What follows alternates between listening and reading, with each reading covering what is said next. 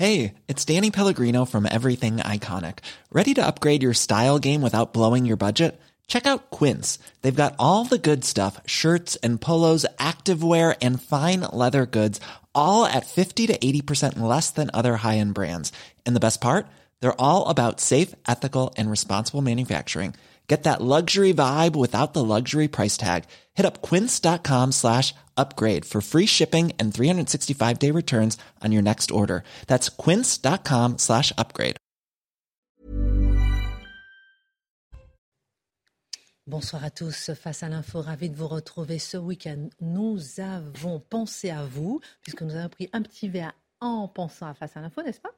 Mhm. Marc Menon s'est bien comporté, il a bu de l'eau. Ah bah, Charlotte aussi, moi. Hein. Charlotte aussi de l'eau pétillante. Vous, les garçons. Euh, Nous avons pris au tonneau. Par personne.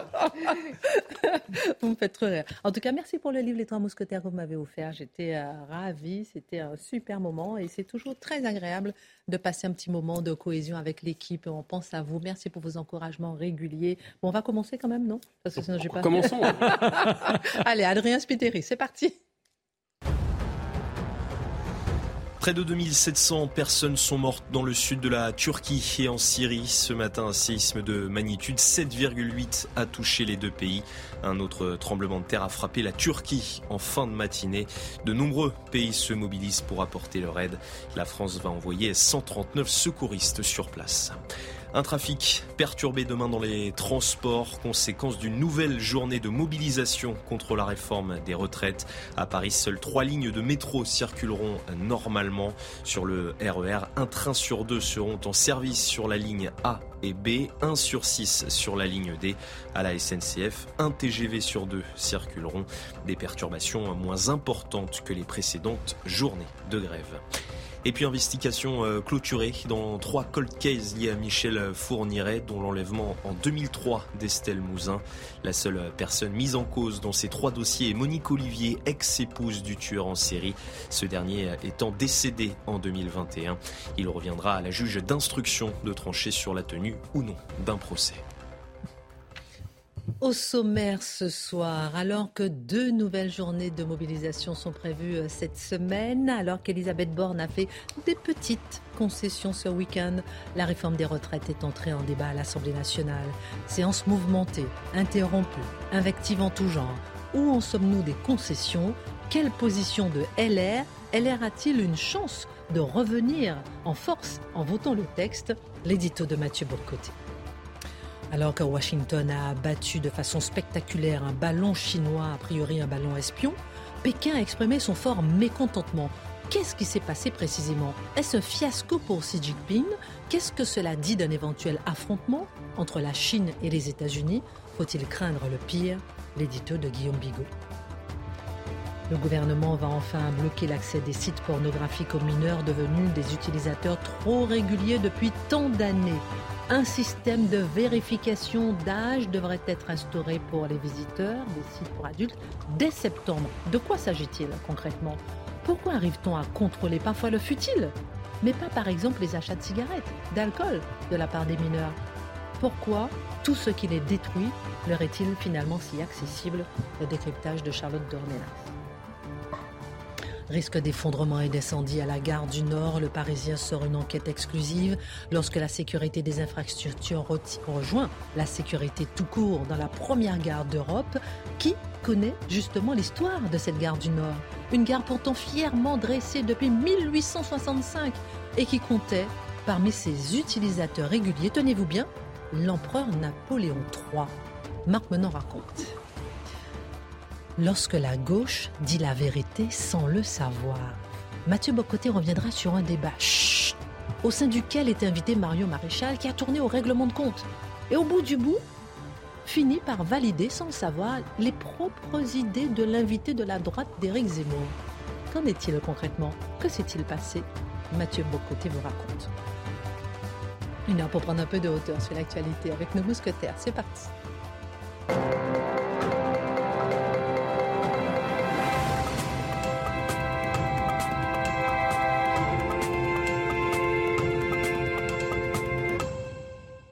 Le sujet d'actualité, on fera un tour de table dans un instant sur euh, Salimata Silla, basketteuse au club d'Aubervilliers, joueuse depuis plus de dix ans au championnat de France, qui a été exclue euh, d'une compétition de basket dans le nord de la France début janvier à cause de son hijab de sport qu'elle porte depuis trois ans. On se posera toutes les questions. Euh, le couvre-chef est interdit dans le football comme dans le basket. Il y a des, menaces de mort euh, sur la Fédération française de basket parce que justement cette femme a été exclue. Euh, le règlement, c'est justement la laïcité. On se demandera jusqu'où faut-il céder? Qui est-ce qui est dans son droit? Est-ce que c'est un signe d'intolérance de la part de la Fédération française de basket ou de la part de la basketteuse? Je connais peut-être un peu votre réponse, mais j'ai envie que vous puissiez un peu argumenter. Et puis j'ai une surprise Petite surprise pour l'un d'entre vous au cours de cette émission. On verra si vous êtes sage. Pas vous, hein, les téléspectateurs, vous êtes toujours sage. Vous n'êtes pas un parti d'opposition, vous êtes un parti d'imposition, a lancé Gabriel Attal à l'Assemblée nationale à LFI cet après-midi. Une ambiance chahutée, mouvementée pour commencer à examiner le texte sur la réforme des retraites. Alors Mathieu, on va analyser la position de LR dans un instant, mais avant tout, à la veille de deux mobilisations euh, cette semaine, Elisabeth Borne a annoncé ce week-end faire des concessions à la droite pour rendre sa réforme plus acceptable aux Français.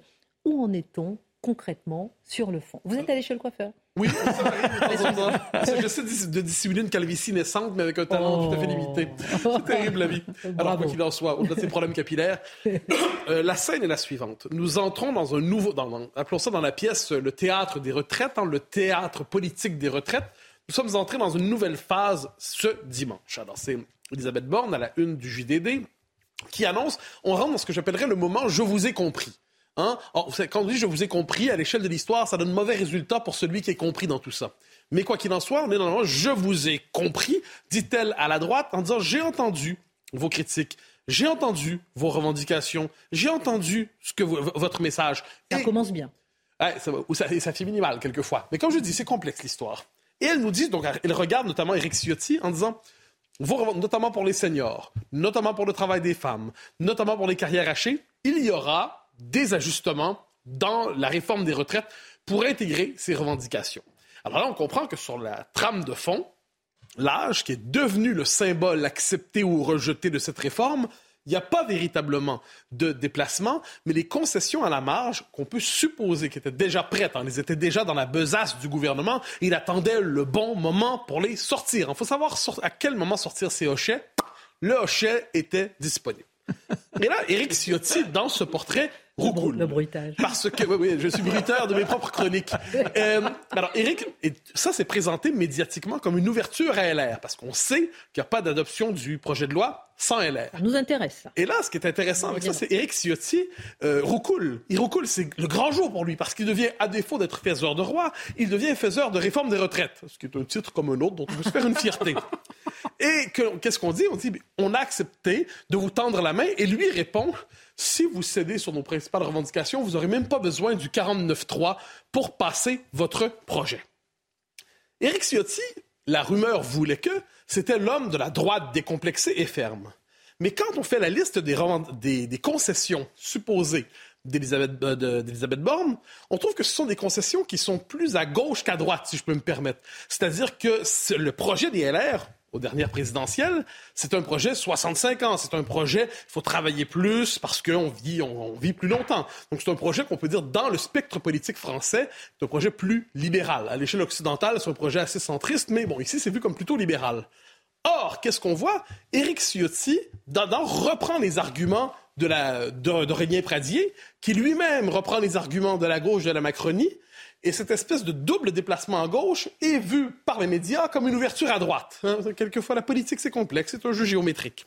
Alors, quoi qu'il en soit, la droite, donc, pour se faire entendre, passe à gauche. Passe à gauche un peu, mais pas tant que ça non plus, avec euh, cet espoir, cet espoir, c'est finalement d'être, de devenir la figure centrale de ce projet. Ce que les LR espèrent dans les prochains jours, les prochaines semaines, c'est LR, une renaissance. LR revient à l'avant-centre du jeu parlementaire. On comprend la stratégie. Le drame étant que la ligne est à ce point louvoyante. La ligne est, à ce point, est sur le mode du zigzag, hein, du slalom. On ne sait plus exactement ce qu'il pense, qu'on comprend que LR, en ce moment, a moins des convictions qu'un positionnement parlementaire que l'on désire optimal dans l'espoir d'exister un peu. Mais si on cherche à avoir le contenu programmatique, puisqu'il n'est pas vraiment... C'est parce qu'il change fondamentalement. On dit une chose, on dit le contraire, puis on redit la chose avant de redire le contraire. Quand on est là-dedans, on dit que LR, finalement, a moins des convictions qu'un positionnement et un positionnement circonstanciel. Puis une fois qu'on a dit tout ça, parce qu'on leur a dit, la question de fond demeure, 7 Français sur 10 s'opposent à la réforme. Donc, qu'est-ce que ça veut dire? C'est-à-dire que quel que soit le parti, vous avez une proportion significative d'électeurs qui refusent ce projet. Ça nous ramène au problème de base qu'on explore ici, alors qu'il est traité de manière, je trouve, tout à fait euh, très légère dans d'autres médias. C'est quand on a à ce point de disjonction entre la légalité d'un côté, le régime, les institutions, et la légitimité de l'autre, l'adhésion non seulement de la rue, mais les sondages, mais les sentiments profonds du pays, vous qui courez vers la crise politique, et on y court encore. Alors, faisons un petit euh, zoom sur la droite. C'est très intéressant puisque le jeu de la droite, est-ce qu'il est euh, facile de le comprendre, de le décoder justement dans la euh, présente séquence politique? Oui, oui, oui, facile de décoder. Je pense que c'est la politique du désespéré. C'est-à-dire la grande question que se pose à l'air depuis. Parce que le drame de l'air en ce moment, c'est que si la tendance se maintient à l'échelle de l'histoire. Vous avez le droit d'être gentil un jour. Mais je suis toujours. Un jour par an avec ben, Vous savez, c'est un amour déçu. Hein. C'est un amour déçu. Plus on aime, plus on est sévère. Mais.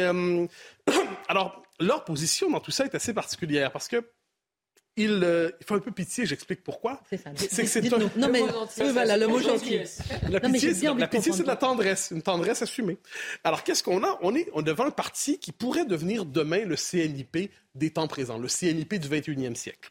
Donc, il est coincé entre deux blocs. Hein, dans la CNIP, c'est-à-dire? Euh, le, Conseil national des indépendants et des paysans, si je ne me trompe pas, qui était l'espèce de résidu de la droite parlementaire de la quatrième République. Mais c'est un destin honorable. Or, qu'est-ce qu'on voit? On est dans la France des trois blocs. La gauche réunie sous la NUPES, le centre rassemblé et la droite fragmentée. Quelle est la position de la droite dans tout ça? Donc, elle est coincée entre la Macronie et le RN. Mais à l'intérieur même de ce qui reste d'elle, elle est traversée entre deux lignes. Une ligne que l'on dit droite sociale, qui veut dire normalement sous hypnose de la gauche, mais n'osant pas la rallier. Et de l'autre côté, une, droite, ligne plus libérale ou conservatrice, qui, elle, pour différentes raisons, refuse la possibilité même un jour de s'allier avec le bloc des droites, comme le Parti socialiste l'a fait à gauche avec la NUPES.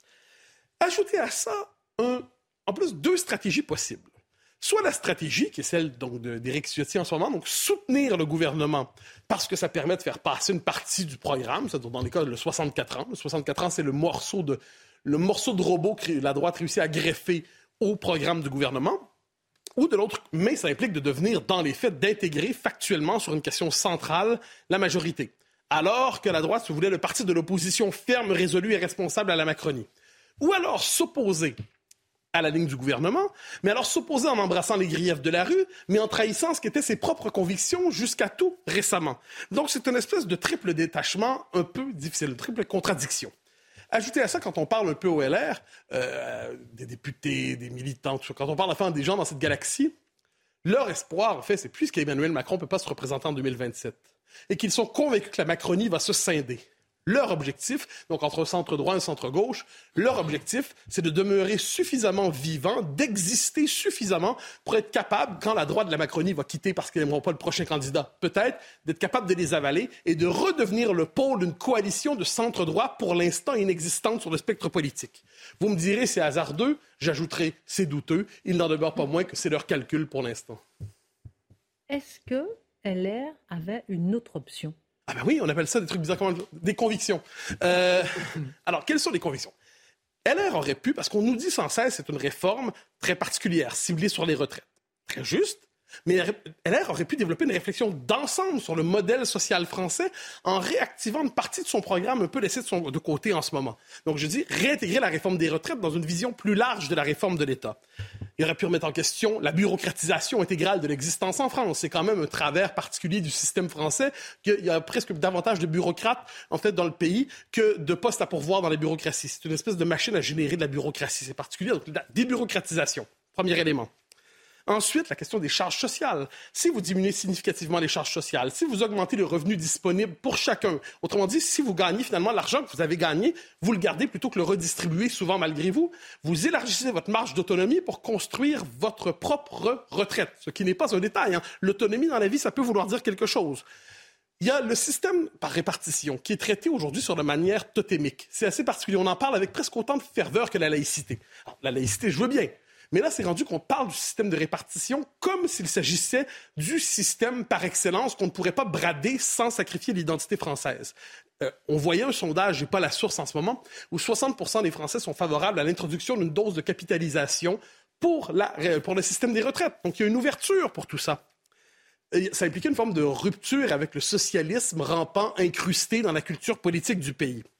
Alors, quand on a tout ça en tête, il y avait une marge pour exister. Justement, j'avais posé. Il y avait vraiment une marge. Ah, il y en avait une surtout, surtout à la part de vigueur nécessaire dans la critique d'un État social qui nous conditionne à l'assistanat généralisé, qui tue l'autonomie. Ils auraient été entendus Je crois. Je crois surtout s'ils sont plus cohérents en général. Et, et là, c'est pour ça que je vais ajouter un dernier élément qui me semble important dans tout ça on nous dit, puis souvent des personnes qu'on croise nous le disent, c'est bien beau la retraite, là, 60, 61, 62, 63, 64 ans. Mais est-ce qu'on n'est pas en train de mettre nos énergies sur ce débat-là, alors que les vraies questions, l'existence du pays, sa culture, son identité, dans un siècle, est-ce que la France sera encore française? Ça, ces questions-là, elles sont existentielles. Pourquoi investir toutes nos énergies dans le sauvetage d'un système qui pourrait bien tomber dans 7 ans, 8 ans, 10 ans, 15 ans, alors que l'existence même du pays est fragilisée? J'entends, je pense que plusieurs devraient entendre ce message. Il n'est pas nul. Ensuite, je crois qu'il est possible de mener tout ensemble une critique d'un modèle social déficient et d'une identité qui se perd. On appelle ça une entreprise de renaissance nationale. Pour l'instant, on ne la voit pas poindre à l'horizon, hélas. Une réforme peut en cacher plusieurs. Ah oui, ça n'y a pas de doute. Merci, euh, mon cher Mathieu. Dans un instant, euh, la deuxième partie avec euh, ce qui s'est passé. Avec... Vous, avez, vous allez nous expliquer comment la gauche dit la vérité sans le savoir. Oui, c'est intéressant. Oh, et ça m'intéresse aussi. Alors, on va partir un petit peu dans le ciel. Un ballon qui en dit long au niveau de la diplomatie entre les États-Unis, la Chine et peut-être même l'Ukraine. On va voir. Le ballon chinois survolant les États-Unis ce week-end a été abattu par les Américains. On veut tout savoir, Guillaume, sur ce ballon. Ballon météorologique, disent les Chinois. Ballon d'espionnage, disent les Américains. Qu'est-ce que c'est? Pourquoi les États-Unis l'ont abattu? Pourquoi les Chinois l'ont envoyé? Qui gagne justement à ce jeu de ballon? Écoutez, comme euh, vous me lancez la balle et que en plus je ne veux pas laisser le suspense trop euh, m'attente, euh, voilà, on va briser le suspense tout de suite. Moi, je pense qu'il n'y a pas beaucoup de suspense en fait dans cette affaire, même si seule l'analyse des débris dira, confirmera que c'est un ballon espion. Pourquoi? D'abord parce que ce que disent les autorités chinoises, c'est que c'était un ballon météo civil et en plus d'une entreprise privée. Si c'était le cas et qu'il a dérivé par les vents, c'est la théorie euh, chinoise, pourquoi les autorités chinoises n'ont pas averti les autorités américaines? N'en sait rien. Mais il y a surtout une sacrée coïncidence, c'est que pas un ballon, c'est pas deux ballons, c'est maintenant trois ballons qui en même temps ont dérivé, comme par hasard, au-dessus de la Colombie et au-dessus du Montana. Alors ballon météo civil privé qui va se balader juste au-dessus, par exemple, d'un site stratégique américain où il y a 150 missiles nucléaires euh, balistiques. C'est étonnant. Bon, mais admettons. Euh, en réalité, il n'y a pas de suspense. Pourquoi? Parce que ces ballons, on les connaît bien. Les Taïwanais les connaissent bien. C'est exactement les mêmes ballons que les Chinois utilisent pour surveiller Taïwan. Et les Japonais, les Philippins, un certain nombre de pays ont l'habitude de voir ces ballons au-dessus de leur tête. Mais le Pentagone lui-même, c'est de quoi il retourne, puisqu'il y a des images satellites très claires, pour le coup, qui n'ont pas été prises depuis, des ballons, mais depuis des satellites, de, le centre de production de l'armée chinoise dans le Xinjiang, où ce sont ces mêmes ballons qui sont produits. Donc il y a zéro suspense. La question peut-être maintenant, c'est de savoir pourquoi ils sont apparus justement maintenant, ces ballons.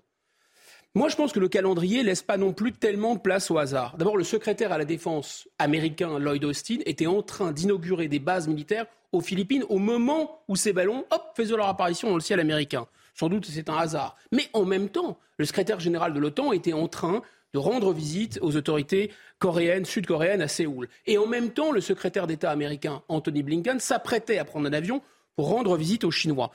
Donc moi, je pense qu'il y a au minimum un message des Chinois qui a été envoyé avec ces ballons aux gendarmes du monde que prétendent être les États-Unis en leur disant, écoutez, un, on envoie ces ballons, vous nous faites vraiment plus peur, autant vous le dire, et vous, vous avez l'habitude de surveiller tout le monde, mais maintenant, peut-être prenez l'habitude de l'inverse.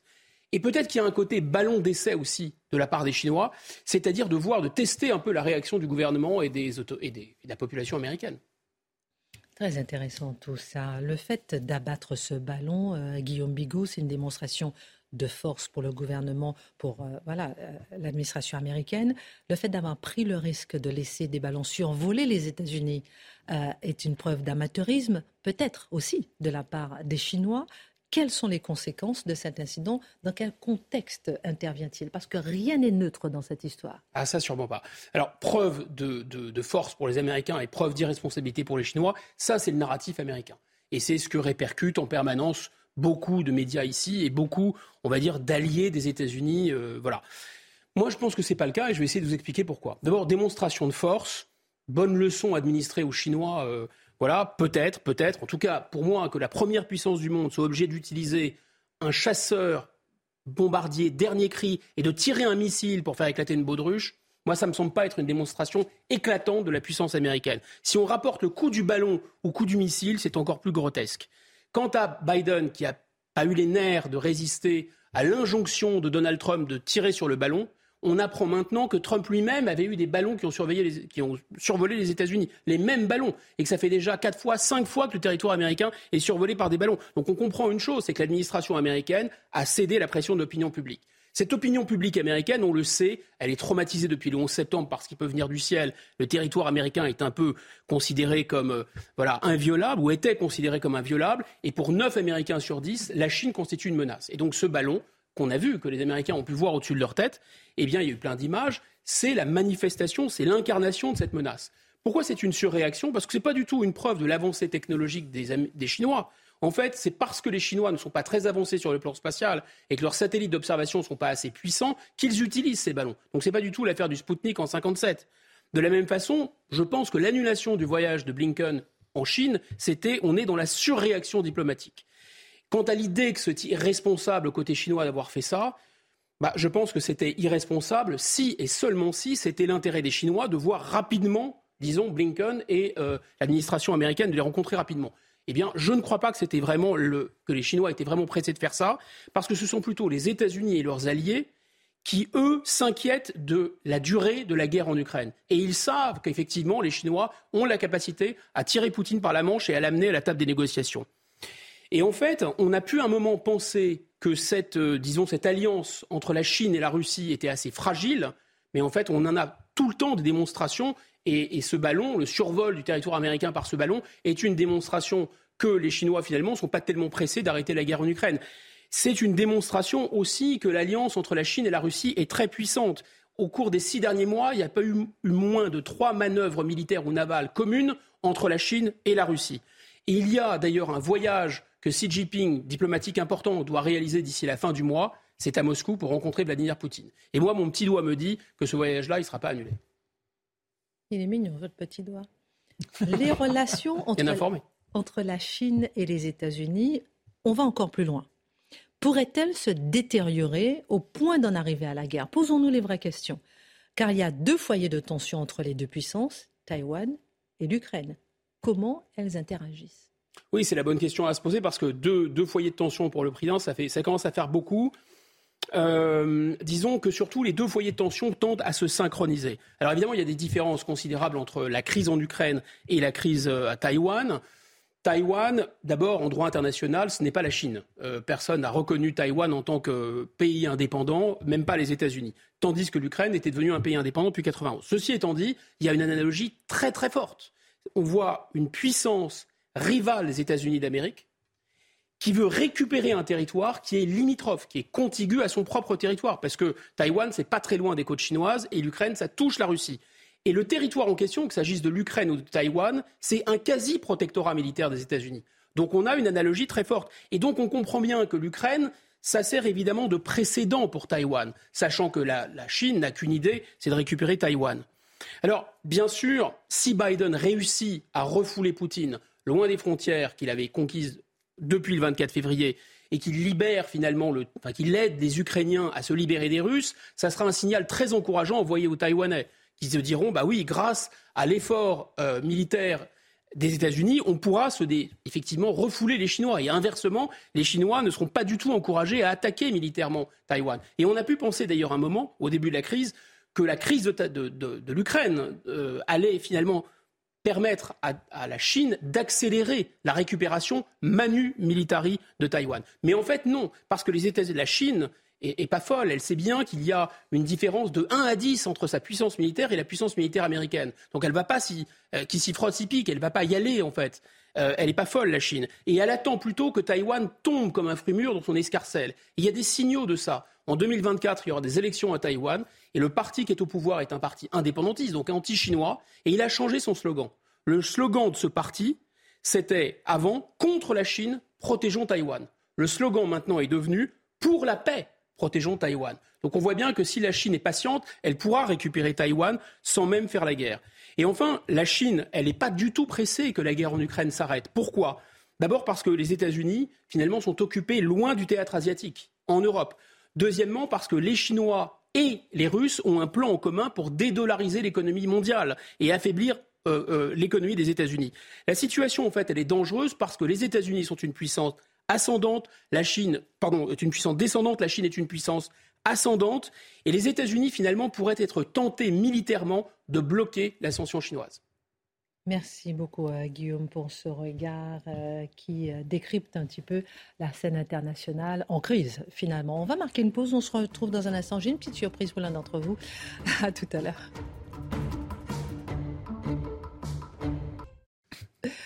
Retour sur le plateau de Face à l'info, la Minute Info et on revient. Adrien Spiteri. Une journée d'hommage organisée aujourd'hui à Ajaccio, 25 ans après l'assassinat du préfet Claude Erignac. Pour l'occasion, le ministre de l'Intérieur s'est déplacé sur l'île de Beauté aujourd'hui. Selon Gérald Darmanin, il est temps, je cite, d'écrire une nouvelle page de l'histoire de la Corse. Le procès de l'incendie de la rue Erlanger s'est ouvert aujourd'hui à Paris. Dix personnes avaient perdu la vie dans la nuit du 4 au 5 février 2019. Il avait été provoqué par une habitante souffrant de troubles psychiatriques. La suspecte était déjà connue des services de police. Et puis l'ONU tire la sonnette d'alarme sur la situation en Ukraine. Dans un discours, le secrétaire général dit craindre une guerre plus large. Les perspectives de paix ne cessent de se réduire, a-t-il déclaré, craignant, je cite, des carnages supplémentaires.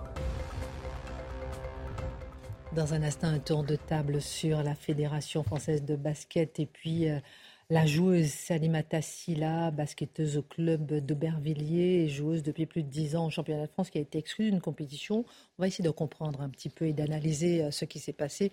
La Fédération française de basket est connue pour vraiment promouvoir le sport féminin. A-t-elle raison ou pas de faire respecter la loi? Après de nombreuses alertes, Charlotte, rapports d'experts, de psychiatres, après de nombreuses familles détruites, on apprend que le gouvernement annonce un dispositif dès septembre pour empêcher les moins de 18 ans d'accéder à des contenus pornographiques sur Internet. De quoi s'agit-il concrètement? On a beaucoup parlé de cela ici. Oui, on a beaucoup parlé de ça. Le gouvernement s'en est régulièrement intéressé en annonçant des nouvelles choses, différentes organisations aussi. Et là, on a le ministre qui est en charge du numérique cette fois-ci, qui s'appelle Jean-Noël Barrot, et qui nous dit euh, aujourd'hui, enfin il parle en l'occurrence euh, aux Parisiens, il dit, je compte bien faire respecter la loi une bonne fois pour toutes. Alors, vous allez me dire, c'est pas une citation exceptionnelle, euh, mais, elle est, importante dans le sujet qui nous occupe parce qu'il souligne là l'essentiel. Il s'agit tout simplement de faire respecter la loi. Sauf que ça fait des années que pendant très longtemps, personne ne s'en est préoccupé. Ensuite, vous l'avez dit, il y a une inquiétude qui a grandi à peu près dans tous les gens euh, qui, ont, euh, qui sont exposés aux conséquences de l'accès à la pornographie des mineurs.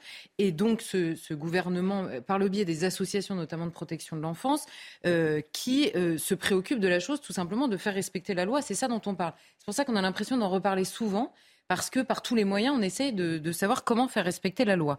Pourquoi? Parce que dans les faits aujourd'hui, alors il y a une petite bataille sur l'âge de la première visualisation de la vidéo pornographique. Il y a toutes les assauts de protection de l'enfance s'entendent sur l'âge de 11 ans.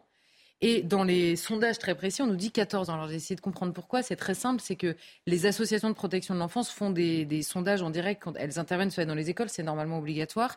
Et euh, les sondages se font avec les mineurs simplement en présence des parents. Vous comprenez bien que les enfants ne répondent pas forcément la même chose en présence de leurs parents. Quoi qu'il arrive, la consommation baisse au niveau de l'âge. Elle euh, s'étend beaucoup. Avant, c'était quand même beaucoup plus masculin comme consommation. Ça tend à se féminiser énormément. Et surtout, il y a un accès à des vidéos de plus en plus violentes. Donc, c'est euh, à peu près sur tous les points euh, assez alarmant. Or, le ministre fait le même constat que tout le monde. Il suffit de cliquer sur la page d'accueil d'un site. On vous dit Est-ce que vous avez bien 18 ans? Vous dites oui et vous entrez sur le site. Donc évidemment, c'est une, c'est une mesure barrière assez peu efficace.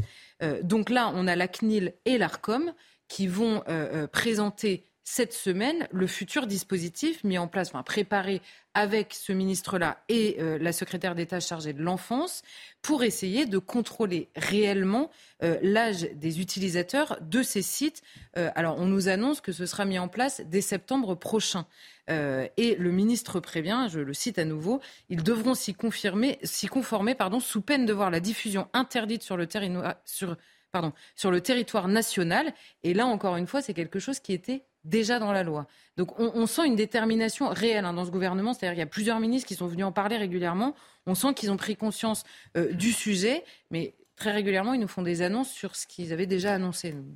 Et puis l'ARCOM s'en occupe et c'est bien parce que le CSA avait beaucoup euh, travaillé à la télévision et a réussi justement à cadrer tout ça à la télévision, mais maintenant euh, c'est sur le net. Alors tout ça, c'est une bonne nouvelle. Charlotte, est-ce qu'on peut espérer, euh, comme l'affirme le ministre, que 2023 marquera justement la fin de l'accès aux sites pornographiques pour nos enfants? Rappelons que selon les experts, en moyenne, à 8 ans, un enfant a vu une image pornographique dans la cour de l'école, avec les amis ou... Oui, exactement, parce que si c'est pas par le portable, c'est avec la tablette euh, chez des copains, ou alors c'est sur l'ordinateur avec les vidéos qui apparaissent. Donc il y a, et, les, psychologues, pardon, parlent à ce jeune âge que vous évoquez, ils parlent de fracture dans le cerveau, c'est-à-dire que l'enfant voit quelque chose, il ne comprend pas ce qu'il voit, simplement il a, il a l'impression d'avoir fait une bêtise, donc il n'en parlera pas, et euh, ça génère une addiction immédiate chez les plus jeunes. C'est-à-dire que c'est vraiment, euh, les, psychologues, vous lisez les rapports, c'est alarmant au possible. Quoi. Euh, et donc, on peut espérer avec le ministre qu'en effet, 2023 marque un vrai tournant là-dessus. Simplement, il faut rester vigilant. Pourquoi? C'est ce que je disais un peu tout à l'heure. On a l'impression qu'il réannonce en permanence la même chose. C'est même pas d'ailleurs tellement une critique. C'est simplement que c'est très compliqué, on va, on, va, on va voir pourquoi. D'abord, en septembre dernier, il y a un rapport sénatorial qui a été fait, mais alors dans le détail, sur toutes les conséquences, avec 1000 acteurs qui sont venus parler euh, de ce sujet, de, des conséquences de l'accès massif euh, de la pornographie chez les mineurs. Et donc, il n'y a plus de débat sur le fait que ce soit désormais considéré comme un sujet de santé publique. Aujourd'hui, dans les départements, vous avez des addictologues spécialisés dans la pornographie qui interviennent dans les écoles, tant, cette, ce problème est massif, on va dire. Donc, euh, dans leur rapport, les sénateurs, ils insistent sur une chose, l'urgence de trouver une solution technique satisfaisante pour bloquer l'accès des mineurs. Donc, ce qu'on comprend, c'est que le code pénal interdit déjà la diffusion s'il y a un risque d'accès aux mineurs. Parfois, on dit c'est interdit euh, pour le, en gros, euh, que des mineurs puissent regarder des vidéos. Mais vous n'avez pas le droit de les diffuser s'il y a un risque d'accès aux mineurs. Déjà, c'est pas exactement la même chose. Euh, notons, parce qu'ils jouent énormément là-dessus, euh, notamment auprès de l'ARCOM. Ensuite, il y a la loi contre les violences, les violences conjugales du 30 juillet 2020, donc c'est quand même assez récent, qui interdit aux sociétés concernées, sociétés qui diffusent de la pornographie, de s'exonérer de leurs responsabilités en se contentant de demandes en l'âge. On se dit, mais qu'est-ce qu'il faut de plus en réalité? Eh bien, on passe encore une étape. Cette fois-ci, ça fait neuf mois que Bercy, alors là, cette fois-ci, c'est Bercy qui travaille avec la CNIL et l'ARCOM pour essayer de développer, en gros, c'est euh, une sorte de certificat euh, numérique de votre identité, de votre âge. C'est-à-dire que ça fonctionnerait un peu, si j'ai bien compris, ça fonctionnerait un peu comme quand on vous demande de vous identifier sur votre banque, sur le site de votre banque. Ça fonctionnerait comme ça avec euh, l'appui des opérateurs Internet qui connaissent l'âge des clients sauf qu'ils ne connaissent pas forcément l'âge des enfants des clients. Donc la, question reste un peu entière dans la mesure où il y a trois inquiétudes qui naissent des annonces du gouvernement. Un, les accords, ils le disent eux-mêmes, ne sont pas finalisés, notamment avec les opérateurs. Or, les opérateurs, ce sont eux qui sont censés faire appliquer notamment la fermeture des sites qui ne respectent pas ça depuis la loi de 2020. Et ils ne le font pas, évidemment, parce que tout ça génère, évidemment, faut-il le préciser, un argent euh, complètement fou. La deuxième inquiétude, c'est le blocage des sites diffuseurs de pornographie eux-mêmes. Il y en a un seul qui a répondu aux confrères du Parisien qui ont eu euh, l'information sur, euh, sur cette future annonce. C'est le propriétaire de trois grosses plateformes de diffusion euh, de, de, pornographie. Et alors, eux, ils ont réagi sur un sujet, je les cite. Il est essentiel que toutes les mesures de vérification de l'âge préserve la confidentialité des utilisateurs et soit simple d'utilisation on voit bien que l'accès euh, aux mineurs, euh, ça, les, ça les angoisse pas plus que ça. Eux, leur angoisse, évidemment, c'est qu'il y ait moins de monde sur leur site et donc moins de trafic et donc moins d'argent euh, à la fin. Or, ce sont des personnes qui brassent des milliards et qui ont donc les moyens, contrairement aux associations de protection de l'enfance notamment, de se payer les meilleurs avocats du monde. Donc, ils arrivent à casser quasiment toutes les décisions et surtout à empêcher l'évolution, on va dire, des décisions, notamment judiciaires. Et la troisième inquiétude, c'est le cap des fameuses cours suprêmes, puisqu'on apprend que le décret choisi par le gouvernement est actuellement examiné par le Conseil d'État et devra ensuite être validé par la Commission européenne. Et alors ça a l'air de rien, on se dit la Commission européenne va évidemment vouloir euh, lutter contre tout ça. Eh bien non, puisque vous savez que toutes ces cours suprêmes examinent en permanence les droits individuels avant la question des conséquences massives et non pas individuellement répertoriées euh, sur les enfants. Et ce qu'on constate, c'est que quand l'ARCOM avait mis en demeure plusieurs sites euh, de pornographie, on en avait parlé d'ailleurs sur ce plateau, c'est une question prioritaire de constitutionnalité posée par une société éditrice de pornographie basée à Chypre qui avait bloqué le processus judiciaire. Donc c'est euh, toutes ces questions d'examen, on va dire euh, juridique des textes n'est pas du tout anecdotique en l'occurrence sur cette histoire. Puisqu'il est question d'enfants et de consommation massive de pornographie dès le plus jeune âge, n'est-ce pas également au sein de l'éducation nationale que la question devrait très largement se poser. Bah oui, c'est ce qui m'a étonné. C'est-à-dire qu'on a le ministre chargé du numérique, le ministre chargé de l'enfance, bon ça euh, on comprend évidemment, Bercy qui est impliqué dedans, et le ministre de l'Éducation nationale qui pourtant n'est pas, euh, pas en reste sur euh, les différentes visites, sur toutes les causes du monde, n'est pas présent dans cette, cette démarche-là. Alors évidemment, la, première, on va dire, le premier blocage sur le sur cette consommation de pornographie se pose chez les parents. C'est-à-dire que je pense vraiment qu'il y a des générations qui n'ont pas conscience de ce qu'est devenu la pornographie et surtout de, de, l'étendue auprès de tous les enfants. Vous avez plein de parents qui vous disent non, mes enfants, je pense que ça va. Bah, en fait, non, mais ils pensent pas il y a aucun un seul instant que ça soit accessible. Non, mais c'est ça. mais il n'y a pas à la maison. Et pourtant, leur enfant peut voir ailleurs qu'à la maison. C'est ça. Il y a un contrôle parental. Bon, les gamins. Euh, alors, j'ai vu euh, des, spécialistes de la question qui disaient alors, euh, sachez qu'il y a des enfants de 8 ans qui savent aller sur YouTube pour savoir comment détourner le contrôle parental grâce à un tuto qui est fait par un enfant qui a probablement moins de 8 ans. C'était la description m'a fait rire, mais en fait c'est vraiment ça la réalité. Les gamins savent évidemment comment le faire, et surtout à l'école, qu'ils aient un portable ou pas, étant donné que soi-disant le portable devait être interdit partout, il ne l'est pas. Et eh bien dans la cour de récréation, que votre enfant ait un portable lui-même ou pas, il finira par voir ces images-là, et, euh, et il aura du mal à en parler. Donc évidemment ça concerne les parents, mais à l'école, on a un ministre là qui a un sujet qui concerne à peu près, qui a pour conséquence à peu près tous les sujets qui semblent le préoccuper. On a la question du décrochage scolaire puisque vous avez des enfants et c'est d'ailleurs la, première cause hein, euh, euh, mesurée par les, par les psychologues, c'est le décrochage scolaire, c'est-à-dire l'enfermement total dans l'addiction et donc dans la virtualité, l'incapacité totale de se concentrer à l'école. Donc la, question scolaire, la question de la violence, la question du harcèlement, parce que un, des, un, des, problèmes de la pornographie, c'est que vous essayez de, de, refaire ce que vous avez vu, notamment de le filmer et pourquoi pas de le diffuser. Donc le harcèlement est très présent avec ça, l'inégalité entre les garçons et les filles, évidemment se retrouve aussi dans cette question. Donc c'est une question qui devrait concerner au premier chef euh, euh, les écoles. D'ailleurs, la formation est obligatoire normalement, enfin la prévention sur la question de la pornographie. Seuls 20% des écoles euh, le font, hein, cette, cette prévention. Et par ailleurs, on voit tous les psychologues qui nous disent la violence est sur l'immense majorité des plateformes le modèle de sexualité qui est présenté désormais et donc le modèle de sexualité qui est consommé par la jeune génération. Or, vous avez toutes ces associations vous disent quand on parle aux jeunes filles qui sont de plus en plus nombreuses à le regarder, aux très jeunes filles, on parle du collège là, hein, voire même parfois du primaire, elles vous disent elles regardaient la pornographie pour savoir quoi faire pour faire plaisir aux garçons. Donc vous avez vraiment cette idée de, la, de reproduire ce que vous avez vu. Et alors là, vous voyez, je recite le rapport sénatorial euh, qui nous donne, je vais vous donner quelques chiffres, sur 304 scènes pornographiques sélectionnées parmi les meilleures ventes du site euh, qui, regroupe, on va dire, toutes les, toutes les vidéos. Vous avez 90% des scènes pornographiques consommées qui contiennent de la violence explicite et physique, donc de la violence explicite, c'est pas, euh, euh, c'est pas extrapolé. 88% des 250 films les plus populaires ont, enfin, représentent des agressions physiques sur les femmes très directement. Pornhub, qui est une des énormes plateformes, notamment consommées par les plus jeunes, recense environ 72 000 vidéos qui font l'apologie de l'inceste et de la pédocriminalité et 2000 vidéos parmi les plus consommées qui contiennent le mot-clé torture. C'est-à-dire le mot qui est recherché, notamment par les jeunes consommateurs, c'est torture. Et vous voyez que pour déclencher en gros le désir, le plaisir et, la masturbation, puisque c'est le but premier euh, de la pornographie, il faut aller toujours plus loin pour exciter le désir, en fait, puisque vous êtes euh, sans cesse, euh, vous avez besoin de toujours plus, notamment chez les plus jeunes. Et quand on voit que 93%, là encore c'est le rapport sénatorial, 93% des garçons et 62% des filles de moins de 18 ans sont exposés régulièrement à la pornographie sur Internet, étant donné tous les chiffres qui précèdent, vous dites que pendant qu'on est occupé à traquer les jouets genrés et la couleur des, robes, des poupées, parce que c'est vrai, euh, on en est là notamment à l'école, à la question de déconstruire les stéréotypes de genre, je peux vous assurer qu'il y en a qui se chargent de construire les enfants, sauf qu'ils ne les construisent pas du tout comme il faudrait les construire.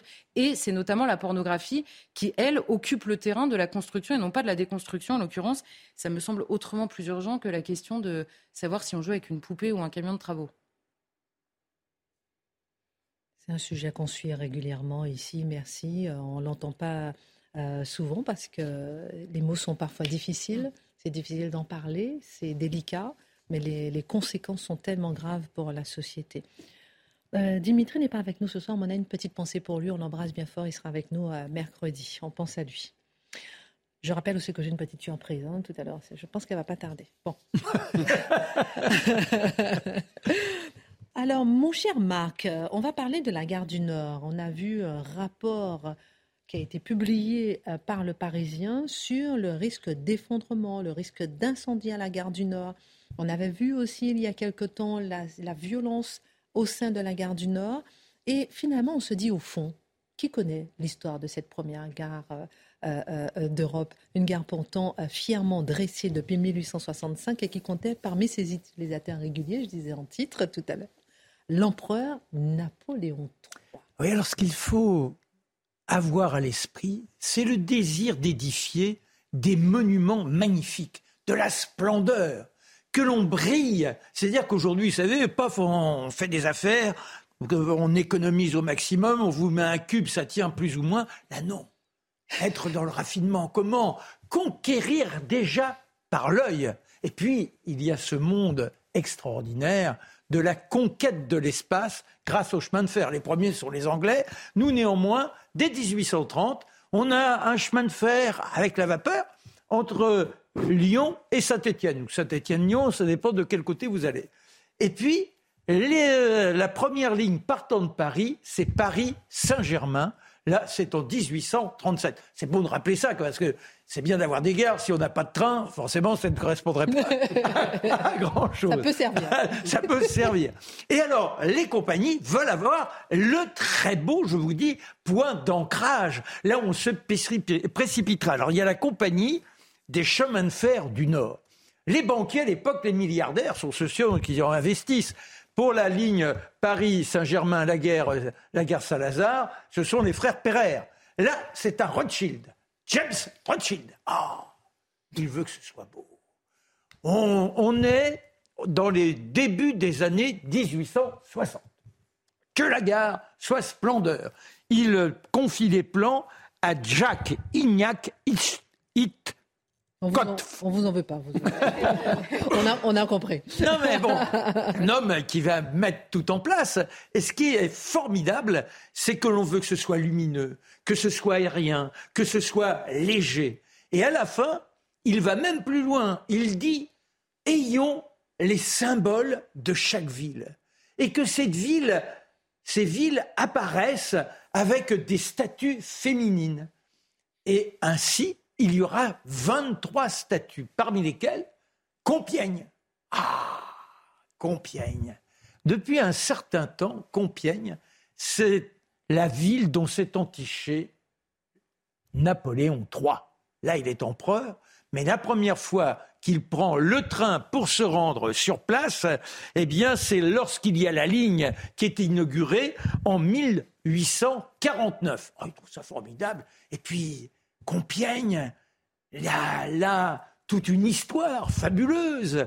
Il y revient pour la ligne Paris-Saint-Quentin et ensuite, il dit dorénavant, j'organiserai tous les ans une grande fête à Compiègne. Et la première grande fête, elle jaillit en juillet 1862. Et là, parmi les invités, il y a une jeune fille, Eugénie, elle est là avec sa maman, elle est toute timide, elle est belle comme tout. L'empereur ne voit qu'elle, elle n'est pas là par hasard, il a fait en sorte qu'elle soit présente. Elle participe à la chasse à cour, elle revient avec un cheval qui boitille. Oh là là D'abord, il s'est acquitté, il bruissait en se disant Mais lui est arrivé quelque chose, il est arrivé quelque chose. Et quand elle jaillit, déjà, elle lui dit Demain, vous aurez un cheval de l'écurie impériale. Voilà.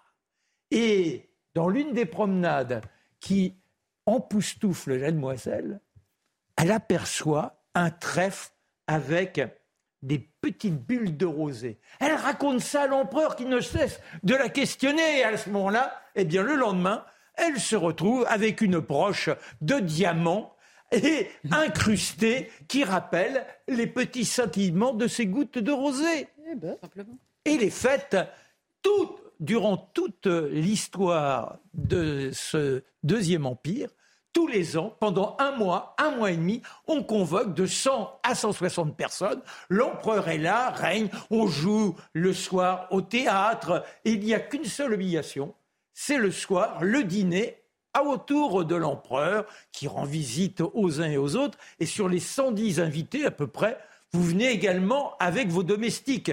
Vous imaginez le monde que ça fait. Ce qui fait que dans la presse, on critique, on dit les orgies de Compiègne. Oh non, avec Eugénie, point d'orgie, que de la morale. Et voilà, jusqu'en 1869, son dernier voyage, il le fera seul, avec euh, son prince impérial, et quelques mois après, c'est la guerre de 1870.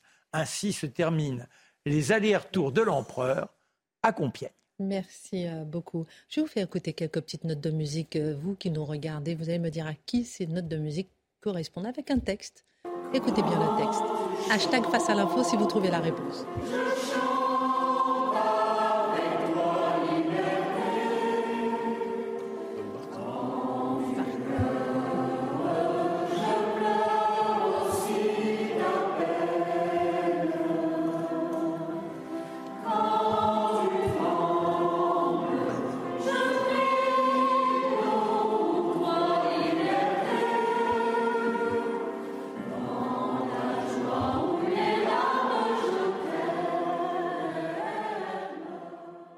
Trouvais que ça vous correspondait bien. Vous avez tous trouvé. Juste pour vous, comme ça. Bah, c'est adorable. ça me met en joie, la liberté. Vous réunissez vos deux filles cette semaine et je voulais vous trouver une petite musique qui vous ressemble. Et à chaque fois que j'entends cette, cette, euh, ces mots, ça, vraiment, ça me fait frissonner en pensant à vous et votre soif de liberté. Vous êtes adorables, je vous embrasse très fort et mes camarades également. Il n'y a, pas, il a pas de... Et vous et les, et les mots sont vraiment, euh, vraiment, vraiment, vraiment, vraiment puissants. Bisous, mon Marc, on vous aime. Alors, on va parler juste dans un instant. Ouh là là, on a envie de savoir ce que vous nous dites, vous, sur la gauche qui finit par penser, par se dévoiler pro-Zemmour. Non, je rigole, je caricature un peu. Mais pas loin, pas loin, pas loin. On a envie de comprendre un peu ce qui s'est passé. Et euh, juste avant tout, j'ai envie de vous entendre sur Salima Tassi, la basketteuse au club d'Aubervilliers, joueuse depuis plus de dix ans en championnat de France, qui a été exclue d'une compétition, je dis bien compétition de basket dans le nord de la France début janvier exclue à cause de son hijab de sport qu'elle porte depuis trois ans.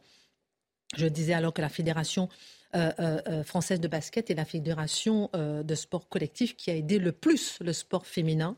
Elle refuse donc de céder aux menaces de mort, puisque la fédération reçoit, à cause de cela, des menaces de mort.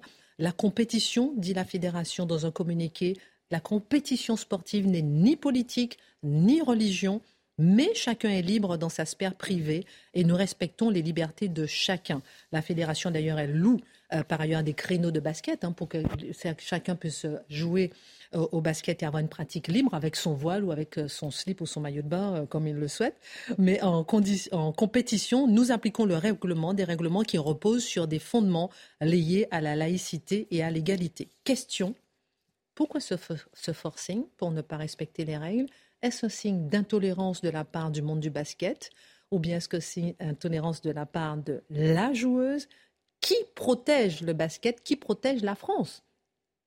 Bah, c'est la fédération, mais ce qui est intolérable, je trouve qu'elle est là, elle, est magnifique dans son, dans son positionnement, mais elle ne devrait pas laisser des gamins venir ou des gamines venir avec des signes religieux. C'est ce qui se passe en judo, où on refuse de saluer parce qu'on ne ça qu'à C'est ce qu'a fait la fédération. Oui, non, mais le sport. Le, foot et le basket, ils interdisent effectivement dans la sphère privée, oui, mais pas en compétition. Oui, mais même dans, dans les entraînements, on ne devrait pas avoir de signes religieux.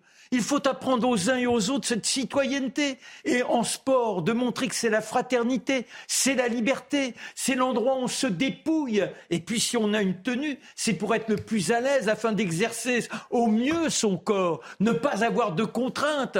N'oubliez pas que les Jeux olympiques en Grèce, on était intégralement nus. Parce que, mais non, mais il faut. Le, c'est quoi le sport? C'est une ode au corps. C'est comment être dans l'émancipation de soi-même. Et ça, c'est bon d'instiller ça dans la tête des uns et des autres. Je me suis sentie humiliée, dit la, la, basketteuse. Et le, président du club de basket de Bervilliers dit on nous prive d'un modèle pour la jeunesse. Oh, oh c'est le contraire, franchement. Bah c'est classique. Hein. C'est la stratégie victimaire, une stratégie de pénétration islamiste de l'espace public, où on cherche à tout prix à imposer un symbole euh, sous le signe de l'islam, mais on dirait qu'une dimension islamiste, et c'est à savoir qui cédera. Donc, est-ce que c'est cette jeune femme, dont je ne doute pas de la sincérité, soit dit en passant, et qui est instrumentalisée là-dedans, et ensuite, des questions, qui va céder? Le problème, c'est que ces attaques-là, on les voit partout. Hein. Dans tous les pays, on cherche à imposer d'une manière ou de l'autre le voile, et ensuite, il y a une prochaine étape ensuite, il y a les piscines non mixtes et tout ça. Donc, si on ne dit pas non au début, on finit par dire oui à tout. Non, mais cette, cette, jeune femme, elle est libre de pratiquer sa religion et même de se voiler chez elle, c'est pas le problème. Là, c'est la, sphère publique, et je sais qu'on critique souvent la, Révolution française sur ce plateau, mais Saint-Just l'a dit avant moi, il n'y a pas de liberté en France pour les ennemis de la liberté. C'est tout. et euh, il n'y a pas de, discussion possible. Quant à l'idée de la, liberté, euh, ou la mort, il y, a des, il y a des menaces en fait. C'est le problème, c'est qu'il y a une menace maintenant sur la vie. C'est comme ça qu'ils procèdent. Donc ils ont toujours deux visages. Ils ont souvent un visage féminin très avenant pour dire regardez, vous êtes des méchants, vous obligez les femmes à se dévoiler. Et de l'autre côté, bah, ils menacent de mort en réalité. Ils avancent sur deux fronts. Mais les Français reculeront jamais. Hein. Ne, vous, ne faites pas aucune illusion sur le long terme de l'histoire de France. À chaque fois qu'une minorité essaye de faire baisser la tête à la majorité, elle finit très très mal cette minorité. Bien sûr. Non, mais je pense que c'est pas tellement. Je, ne pense pas qu'il faille caler ça sur le terrain de la liberté, puisque c'est ce qu'elle revendique elle, en l'occurrence. Donc c'est la définition, elle, elle n'est pas possible. La question, c'est qu'est-ce qui se fait ou non euh, euh, dans le pays dans lequel elle, elle entre aujourd'hui en compétition et quelles sont les règles qui sont en vigueur. Et il y a une stratégie, vous, vous parliez des menaces, mais avant ça, il y a la stratégie du harcèlement, vous savez, qui génère de la fatigue. Vous en avez marre qu'on vous présente des cas individuels. C'est très difficile de s'opposer à un cas euh, individuel, personnel, mmh. avec toute la sincérité de la mmh. personne. Simplement, la question, c'est évidemment quel modèle reste prioritaire, le modèle euh, notamment culturel et la manière dont, on se présente.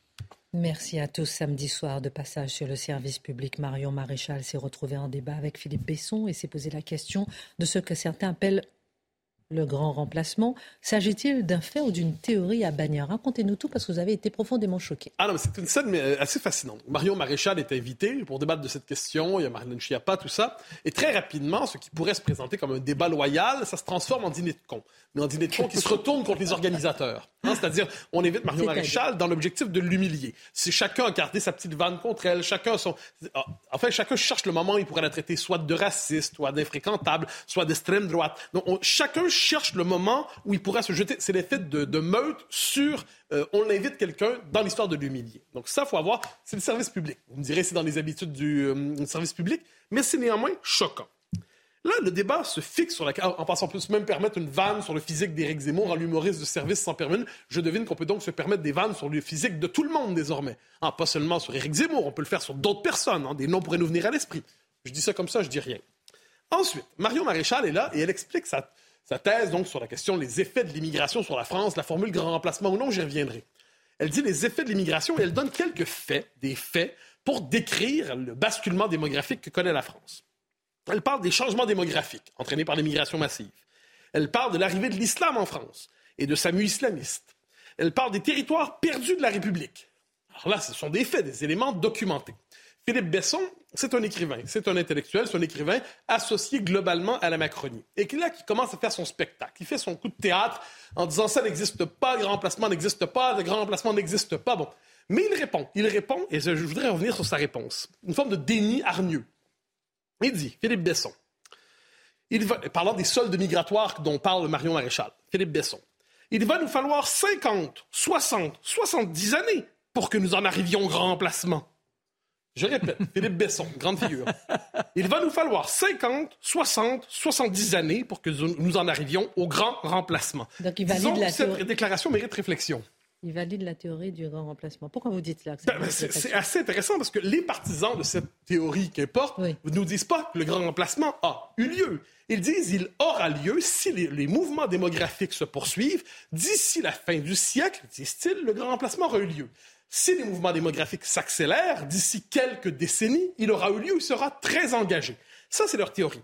Ensuite, euh, Philippe Besson, lui, dit dans 50, 60, 70 ans. Donc, les deux analyses se croisent. C'est simplement que je pense que sa définition est limitée. Madame Chiappa, dans les circonstances, nous dit c'est une théorie conspirationniste d'extrême droite. on laisse ça de côté. C'est les manières habituelles pour ne pas parler d'un sujet en cherchant à excommunier quelqu'un. Mais laissons de côté le mot grand remplacement qui nous détourne quelquefois des faits. Allons simplement sur des faits. Posons ces questions aux gens de gauche comme Philippe Besson.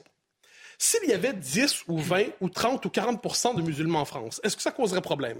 S'il y en avait 50, 60, 70, est-ce que ça causerait problème? Je ne dis pas que ça va arriver. Je veux savoir si, en tant que tel, pour eux, ça causerait problème. 10 non, d'accord. 20 non, 30 oui, peut-être qu'on m'explique. Si un quartier, dans un quartier, le, voile de, le voile dit je deviens la norme, est-ce que c'est un problème? Oui ou non?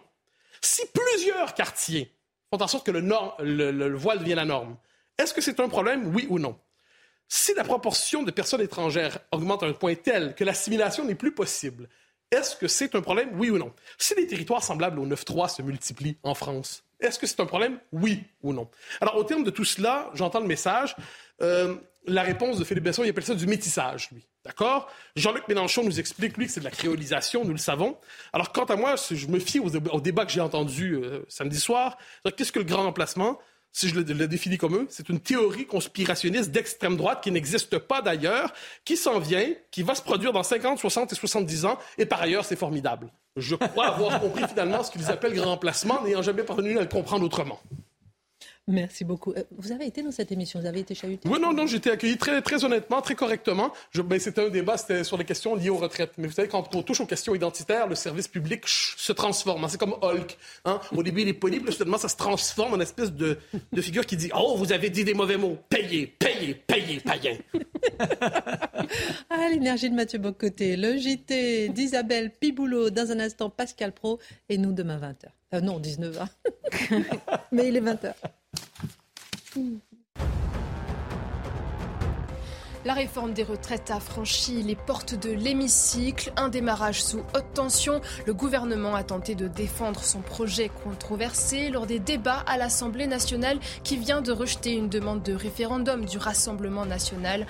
Des échanges interrompus par des rappels au règlement et des suspensions de séance. La bataille parlementaire durera dix jours. À Brest, la jeune élève infirmière Elena Cluyou reste introuvable depuis plus d'une semaine. Un suspect a confié à ses proches avoir commis une bêtise et un accident. Ce Brestois de 36 ans a ensuite tenté de se suicider.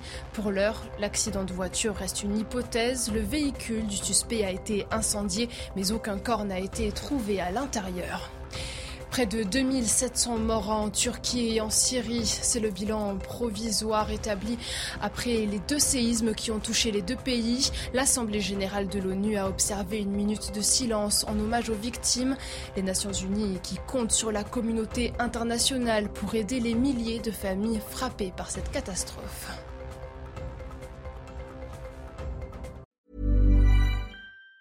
Planning for your next trip? Elevate your travel style with Quince. Quince has all the jet setting essentials you'll want for your next getaway, like European linen, premium luggage options, buttery soft Italian leather bags, and so much more. And it's all priced at 50 to 80% less than similar brands. Plus, Quince only works with factories that use safe and ethical manufacturing practices. Pack your bags with high-quality essentials you'll be wearing for vacations to come with Quince. Go to quince.com slash trip for free shipping and 365-day returns.